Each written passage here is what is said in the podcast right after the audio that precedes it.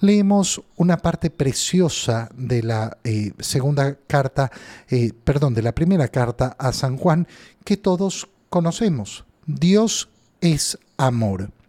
Pero qué importante es entender en profundidad lo que se nos está diciendo. ¿Por qué? Siempre tenemos que estar repitiendo que el amor no puede ser visto como lo ve el mundo. Si el mundo estuviera lleno de verdadero amor, entonces el mundo sería maravilloso. Resulta que todo el mundo habla del amor, del amor, del amor, ay, qué lindo el amor, el amor que mueve nuestro corazón, pero a la hora de la hora vemos que no reina el amor. ¿Por qué?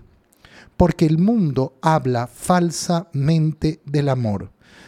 Limita al amor a un sentimiento y no entiende que el amor parte de la libre decisión. Queridos hijos, amémonos los unos a los otros. ¿Quién tiene que decidir esto? Yo. Yo tengo que decidir amarnos unos a los otros. Yo tengo que decidir amar al prójimo, porque el amor viene de Dios y todo el que ama ha nacido de Dios y conoce a Dios. ¿Qué nos está diciendo eh, San Juan? Nos está diciendo, miren, no hay una forma de amar verdadera si no es tomando de la fuente del amor. ¿Cuál es la fuente del amor? Dios. Dios es la fuente del amor. entonces, claro, el que ama eh, eh, recibe de Dios el amor eh, y ha nacido de Dios y conoce a Dios. En cambio, el que no se decide amar no conoce a Dios, porque Dios es amor. El modo de conocer a Dios es justamente viviendo lo más propio de lo que es Dios. Estas palabras son tremendas, ¿por qué? Porque nos van a llevar a entender la comunión con Dios, la común unión con Dios. El amor que Dios nos tiene se ha manifestado en qué? En, en una obra concreta, no en un sentimiento, no en una palabra eh, em, dicha al viento, no en una poesía, se ha manifestado en un acto concreto. Nos ha enviado su Hijo al mundo, a su Hijo unigénito, para que vivamos por Él. ¿Qué significa vivir por Él? Consagrar nuestra vida a Él, entregar nuestra vida a Él, reconocer en Cristo a nuestro verdadero Señor, a nuestro verdadero Rey ponernos a su servicio, enamorarnos de Él, amarlo con locura. El amor consiste en esto, no en que nosotros hayamos amado a Dios, sino que Él, Él nos ha amado primero y nos ha enviado a su Hijo, y fíjate en estas palabras, como víctima de expiación por nuestros pecados.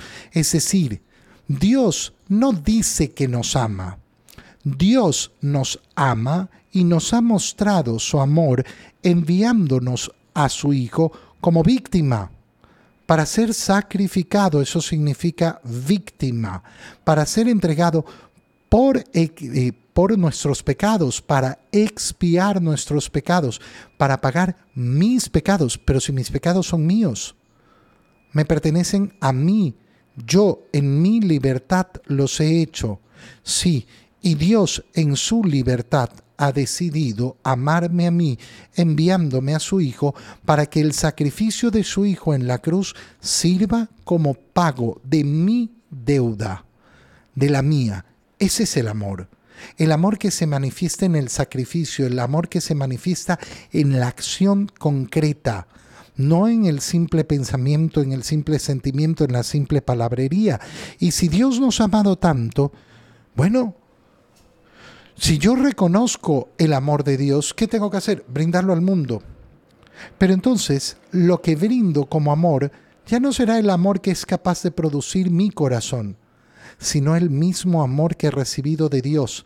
Me vuelvo entonces un transmisor del amor de Dios.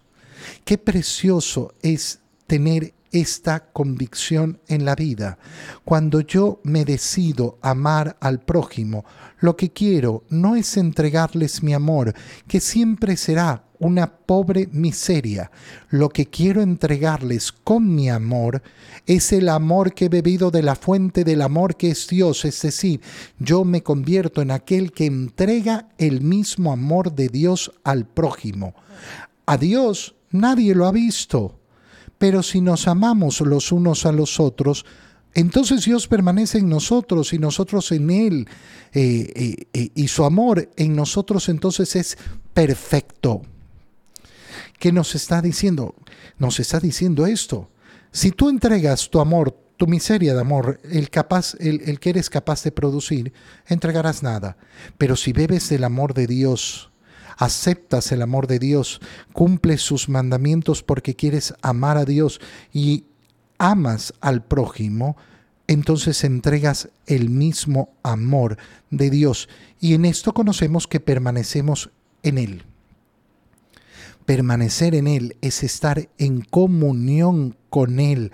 Eh, el Padre envió a su Hijo como Salvador del mundo y quien confiesa esto, que Jesús es el Hijo de Dios, permanece en Dios. Entonces el acto de amor incluye efectivamente aceptar que Jesucristo es el Hijo de Dios, mi Salvador, el Salvador del mundo.